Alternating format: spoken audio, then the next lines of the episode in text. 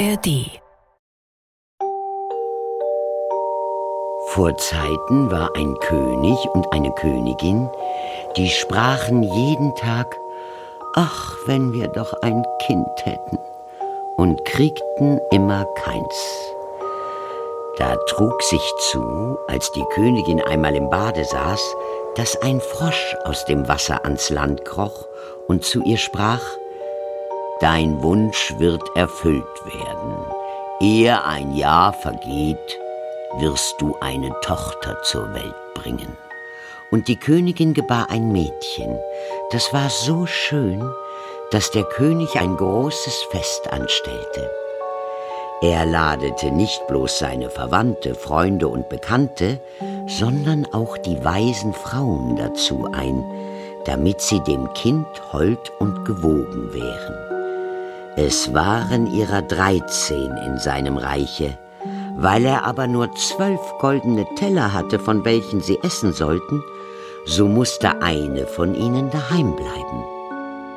Das Fest ward mit aller Pracht gefeiert, und als es zu Ende war, beschenkten die weisen Frauen das Kind mit ihren Wundergaben. Als Elve ihre Sprüche eben getan hatten, trat plötzlich die Dreizehnte herein.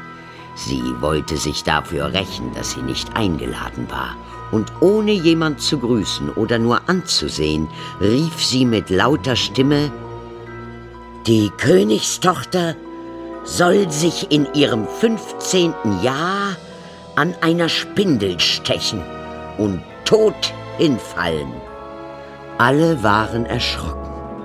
Da trat die Zwölfte hervor, die ihren Wunsch noch übrig hatte, und so sagte sie, es soll aber kein Tod sein, sondern ein hundertjähriger, tiefer Schlaf, in welchen die Königstochter fällt.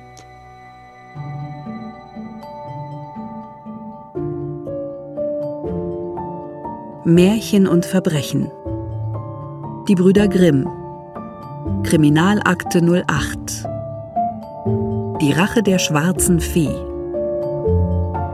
Von Viviane und Leonhard Koppelmann.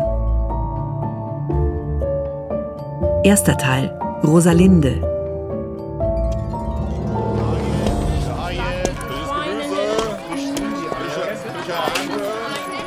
Jetzt beeil dich mal, Bruderherz. Wir wollen doch nicht zu spät zur Ratsversammlung kommen. Ja, doch. Wir hätten eine Droschke nehmen sollen. An Markttagen ist kaum ein Durchkommen. Habt Erbarmen mit einer mittellosen Vagantin. Ihr seht es doch selbst, wie übel Gott mir mitgespielt hat. In gesegneten Umständen und doch verflucht. Nur ein paar Centime. Ich bitte euch. Hier hast du etwas, äh, wenngleich es dich aus deiner Not gewiss nicht befreien mag. Sag, wie bist du in diese aussichtslose Lage geraten? Ich wurde verstoßen, als ich unverheiratet in andere Umstände kam. Meine Stellung als Magd wurde mir gekündigt. Mein Bräutigam kam mir abhanden. Und ich war fortan gezwungen, mich als Vagantin zu verdingen. Das ist beileibe kein Leben. Und es wird mir anders, wenn ich daran denke, wie es erst sein wird, wenn mein Kind bei mir ist.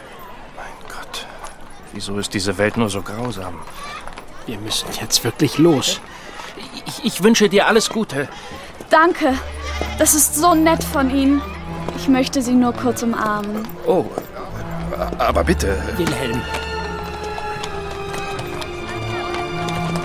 Sonderausgabe des Tagesblatts. Alles über die prunkvolle Hochzeit des Kaisers von Frankreich, Napoleon Bonaparte und Prinzessin Marie-Louise von Österreich in der Kapelle des Louvre. Warte, Junge. Ich nehme eine Ausgabe. Das macht zwei Centimes.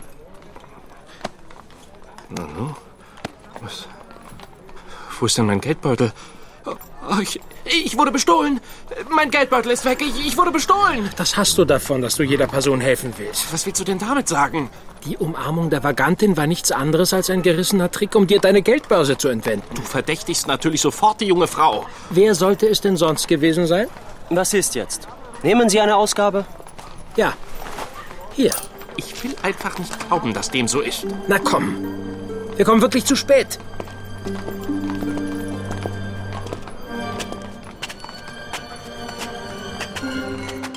Prost, mein Lieber. Jetzt nimm es doch nicht so schwer mit der jungen Rumtreiberin. Hm? Die ganze Versammlung über hast du Trübsal geblasen. Mir will einfach nicht aus dem Kopf gehen, was sie gesagt hat. Denn ich halte es für wahr. Bonjour, Monsieur. Ah, Vidocq. Auch in der Stadt? Das ist ja eine nette Überraschung. Santé. Auf Ihr Wohl. Was tun Sie hier? Ich wurde gebeten, mich um ein Ärgernis zu kümmern. Zum erneuten Male wurde im Palast des Königs gestohlen. Es ist, als wäre das Recht bei den Unrechten. Auch wenn ich es nicht gerne zugeben möchte, ist mir doch genau dieses Unrecht heute am eigenen Leibe widerfahren. Eine junge Vagantin hat mir mit größtem Geschick meinen Geldbeutel entwendet. Wer hätte gedacht, dass nun auch die Frauenspersonen unter die Räuber gegangen sind? Als ob das eine Neuigkeit ist. Auf jeden Vaganten kommen bald zwei Frauen. Und wenn das nur alles wäre. Was wollt ihr damit sagen? Äh, haben Sie etwa noch nichts von der schwarzen Fee? Und ihrer Bande gehört? Die schwarze Fee? Ja, eine Bande von Räubern und Gesindel. Sagt mir nichts. Dir, Jakob? Nein. Allesamt Weibsbilder. 13 an der Zahl. Sie rauben, huren und tun auch sonst nichts Gutes in Kassel und Umgebung. Sehr geschickt war sie ganz ohne Frage. Ich habe nichts bemerkt. Dennoch glaube ich fest daran, dass diese junge Frau nicht freiwillig diesen kriminellen Pfad eingeschlagen hat. Sie wirkte so zerbrechlich und verzweifelt. Mhm. Gleichzeitig stand sie neben sich, als stünde sie unter einem schlechten Einfluss oder einer Art Bann. Mhm. Opium. Äh, was ist Opium? Ein neuzeitliches Rauschmittel aus Ostasien, das sich rasch unter den Armen verbreitet. Viele der Rumtreiber, Vaganten und Bettler nehmen dieses Zeug zu sich, um Schmerzen, Kälte und den Hunger nicht mehr spüren zu müssen. Ein rechtes Teufelszeug, wenn Sie mich fragen.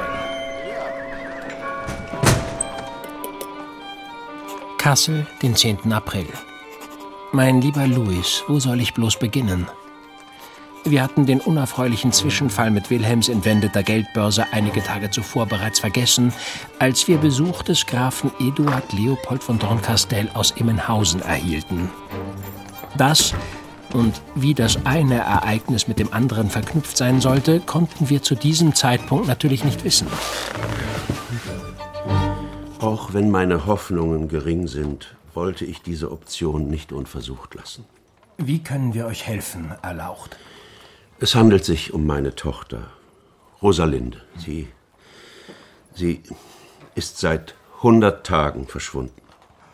Niemand weiß, wo sie ist, und bevor Sie fragen, die Gendarmerie hat, nachdem sie nichts ausmachen konnte, längst aufgegeben und den Fall zu den Akten gelegt.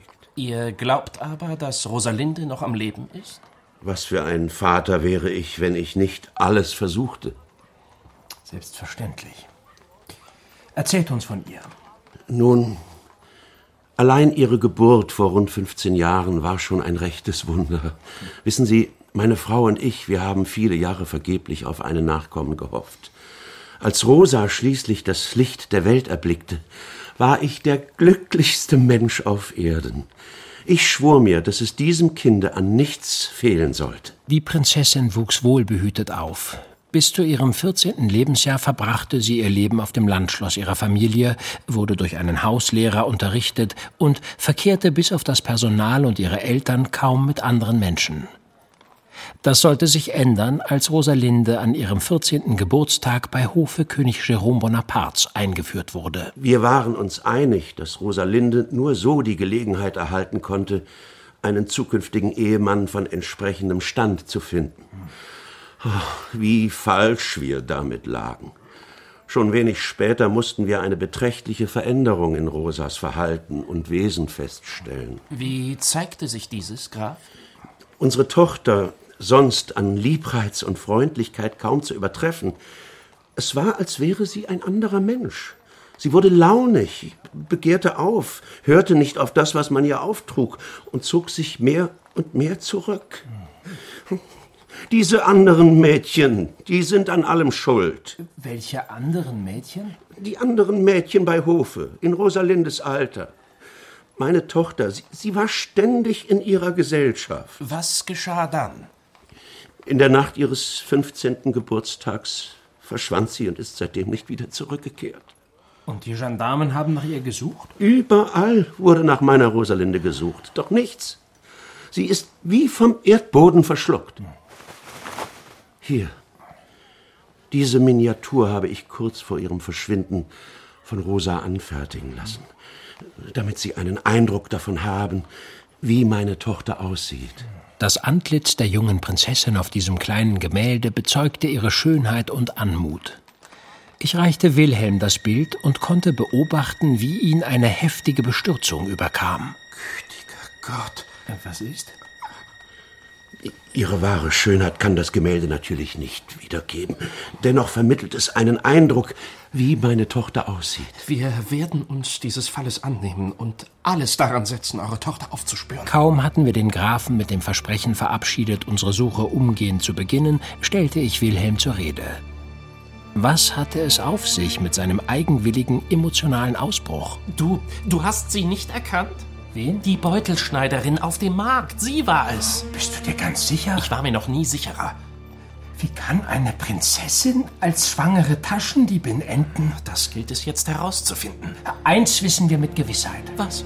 Die Prinzessin ist am Leben. Jetzt heißt es herauszufinden, wo sie sich zum gegenwärtigen Zeitpunkt aufhält.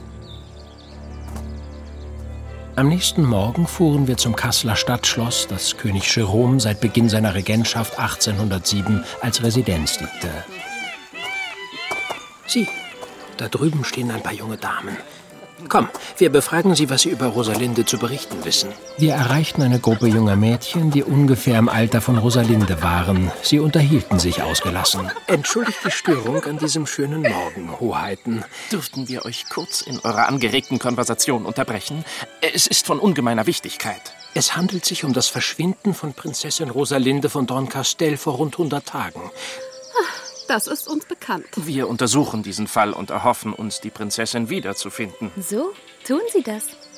Und inwiefern können wir dazu beitragen? Wir hatten die Hoffnung, ihr wärt so freundlich und könntet uns einen Einblick in Rosalindes Alltag bei Hofe gewähren. Wer waren Ihre Vertrauten? Mit wem verbrachte sie ihre Zeit? Gab es vorangehende Anzeichen für ihr Verschwinden? Hm, sie war ein Sonnenschein, allseits beliebt. Wir vermissen Rosa jeden Tag. Ich befürchte, wir können Ihnen leider nicht weiterhelfen. Wir haben nichts beobachtet oder bemerkt. Für uns alle war es eine schreckliche Erschütterung und wir beten jeden Tag für Rosalinde. Ja, also. Dennoch vielen Dank und noch einen schönen Tag, Hoheiten. Ihnen auch, die Herren. Die wissen etwas. Den Eindruck hatte ich auch. Aber wir werden die letzten Menschen auf dieser Erde sein, denen diese Frauenzimmer etwas von ihrem Wissen preisgeben. Ja, da hast du recht. Was sollen wir denn jetzt bloß tun? Nachdem wir unverrichteter Dinge das Schloss des Königs verlassen hatten, sahen Wilhelm und ich uns gezwungen, wieder einmal die Mithilfe unseres Freundes Vidocq in Anspruch zu nehmen. Wir hatten durchaus versucht, andere junge Damen und auch das Personal des Hofes in der Angelegenheit von Rosalinde von Dorncastel zu befragen, erhielten aber keine nennenswerte Auskunft. Ich hatte Ihnen in einem anderen Fall ja bereits von meiner überaus erfolgreich agierenden ziterischen Kohorte berichtet, meine Herren. Ihre jugendlichen Spitzel, die in ihrem Auftrag die Gunst und das Vertrauen von bestimmten Personen gewinnen mhm. und so an entsprechende Informationen gelangen? Treffender hätte ich es nicht zusammenfassen können. Eben diese. Wollen Sie so jemanden bei Hofe König Jeroms einsetzen? Nun, es wäre sehr auffallend, wenn wir eine französische Spionin einsetzen würden, no? Auch auf die Gefahr hin, dass ich mit meinem Vorschlag auf Ihre größte Ablehnung stoßen werde, schlage ich den Einsatz unserer ganz persönlichen Agentin vor. Die da wäre? Äh, unsere liebe Freundin? Genie zu Droste von Ulshoff. Unter gar keinen Umständen. Ja, überlegen Sie doch mal. Genie trägt einen Adelstitel. Ihr Vater, Clemens von Droste zu Ulshoff, hat das Amt des Maire von Roxel inne und ist ein sehr gern gesehener Gast bei Ofe. Zudem ist unsere Genie im richtigen Alter unserer Zielperson. Ich sehe den Ursprung Ihrer Überlegung. Äh? Aber ist es nicht viel zu riskant? Hm. Nein, wir haben unsere überaus geschätzte Jenny schon viel zu oft unserer Händel ausgesetzt. Was sollte ihr denn bei Ofe großartig zustoßen? Ich ich fühle mich nicht wohl bei diesem Gedanken. Aber es wäre ein Versuch wert. Ich schreibe Jenny gleich und unterbreite ihr unser Anliegen. Formidable.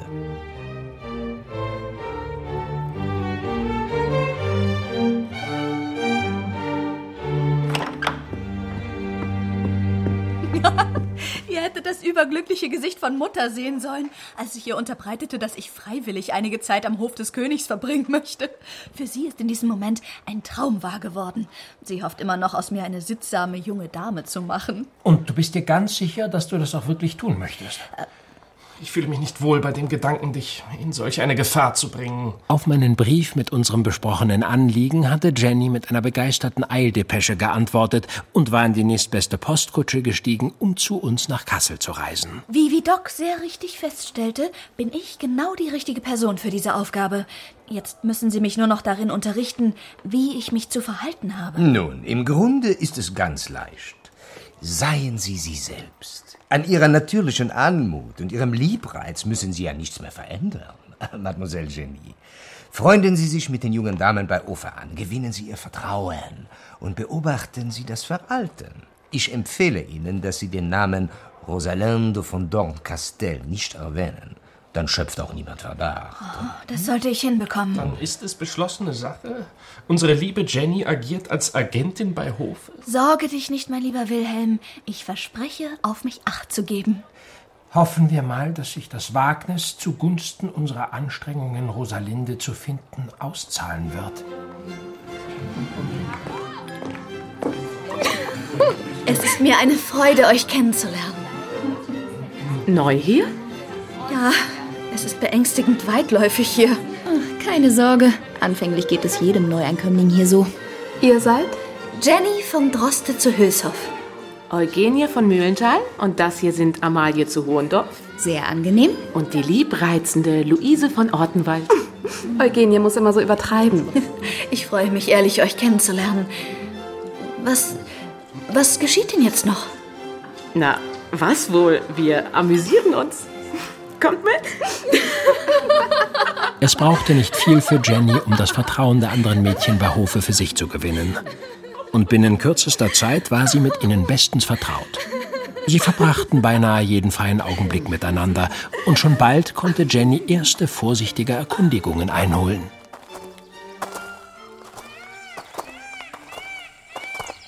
Mir ist zu Ohren gekommen, dass einige Prinzessinnen sich aus dem Schloss stehlen. Aber das sind doch nur Gerüchte, oder? Mitnichten. Einige der betreffenden Damen sind schon seit mehreren Monaten verschwunden. Und das fällt niemandem auf? Wem sollte das auffallen? Der Königshof ist ein einziger Bienenstock. Niemand bemerkt, ob du da bist oder nicht. Und niemand schert sich groß darum. Und wieso sind die Mädchen verschwunden? Das ist mir nicht begreiflich. Hier hat man doch alles, wonach es einem beliebt, im Überfluss. Hinter vorgehaltener Hand wird gemunkelt, dass sie dem ständigen Konsum dieses neumodischen Rauschmittels verfallen sind. Rauschmittel? Opium. Anfänglich wurde es als Migränemittel gepriesen. Doch es macht gleichgültig und man traumwandelt umher. Grundgütiger. Habt ihr. Habt ihr schon mal. Nicht doch. Siehst du die beiden Mädchen da drüben? Die brünette, hochgewachsene und die blonde, zierliche? Emilia von Wittelsfeld und Alexia von Kalsberg. Ihnen sagt man nach, dass. Aber das hast du nicht von uns. Natürlich nicht. Ich habe gehört, Alexia wurde beim Versuch erwischt, ihrem Onkel den Geldbeutel zu entwenden. Oh, nicht doch. Mhm, dieses Opium ist recht kostspielig. Du meinst. Sieh sie dir doch nur mal an. Sie sind beide bleich wie die Wand und wandeln umher wie die Somnambulen.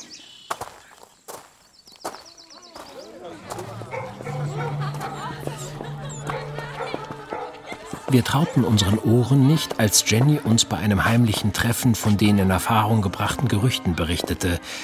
Wir waren uns einig, dass es gut möglich sein könnte, dass auch Rosalinde zu den beklagenswerten Opfern dieses offensichtlich so heimtückischen Rauschmittels Opium geworden war.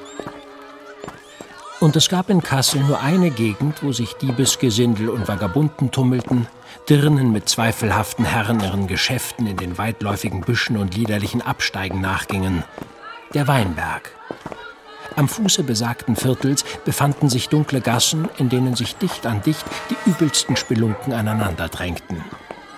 Noch am Abend fuhren wir dorthin. Zum ersten Mal war ich froh, dass wir in Begleitung unseres Freundes Vidocq waren. Wie mir meine Gendarmen berichteten, ist ein Etablissement mit dem Namen Der Blaue Lotus erste Wahl, wenn man sich des neuen Rauschgifts ergehen möchte. Das klingt äh, exotisch. Ist es auch. Dieser Opiumdivan wird von einem Chinesen geführt, dem eine unnachgiebige Brutalität nachgesagt wird. Gut, dass wir zu dritt sind. Ja, hier müssten wir richtig sein. Im Inneren war es so finster, dass unsere Augen eine ganze Zeit brauchten, um sich an das schummrige Ambiente zu gewöhnen. Nur ein paar kleine Ölfunzeln sorgten hier für klägliches Licht. Dazu erschwerte ein dichter, süßlicher Rauch in der Luft das Atmen. Auf einfachen Liegen hatten sich die Gäste in dieser Höhle niedergelassen und sogen an langen Pfeifen. Und das ist Opium? Die Lethargie würde jedenfalls passen. Oui, exactement. In der Regel wird das Opium geraucht. Was kann ich für Sie tun? Wir erhoffen uns eine Auskunft von Ihnen. Es ist besser für mein Geschäft, wenn ich nichts und niemanden wieder erkenne. Aber es ist von ungemeiner Wichtigkeit. Ich kann leider nichts für Sie tun. Der Chinese lächelte uns freundlich an und wir wussten, dass wir von ihm nichts erfahren würden. Unverrichteter Dinge verließen wir diesen schauerlichen Ort und atmeten alle tief durch, als wir wieder an der frischen Luft waren. Der weiß was, hat aber zu große Angst, etwas zu sagen. Und was hat das zu bedeuten? Dass wir auf der richtigen Spur sind? Das mit Sicherheit. Passt auf! Auf einmal zielte jemand auf uns und eröffnete das Feuer. Nur um wenige Zentimeter verpasste er sein Ziel. Wir stürzten die Gasse entlang, als erneut ein Schuss fiel und uns wieder nur um Haaresbreite verfehlte. Was geschieht hier? Wir haben offensichtlich ins Wespennest gestochen. Seht, es ist eine Frau, die geschossen hat. C'est incroyable. Wilhelm! Da! Oh, Rosalinde, sie läuft weg mit der Schützin. Was hat das zu bedeuten? Dass jemand unter keinen Umständen möchte, dass wir weiter nach Rosalinde suchen. Wir sind also auf der richtigen Spur.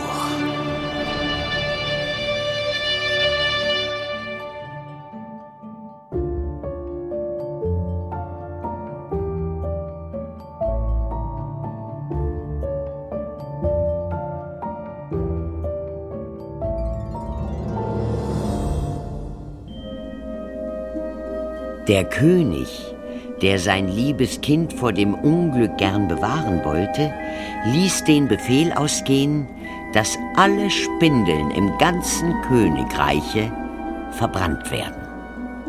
Aber es geschah, dass an dem Tage, wo es gerade 15 Jahre alt ward, der König und die Königin nicht zu Haus waren und das Mädchen ganz allein im Schloss zurückblieb.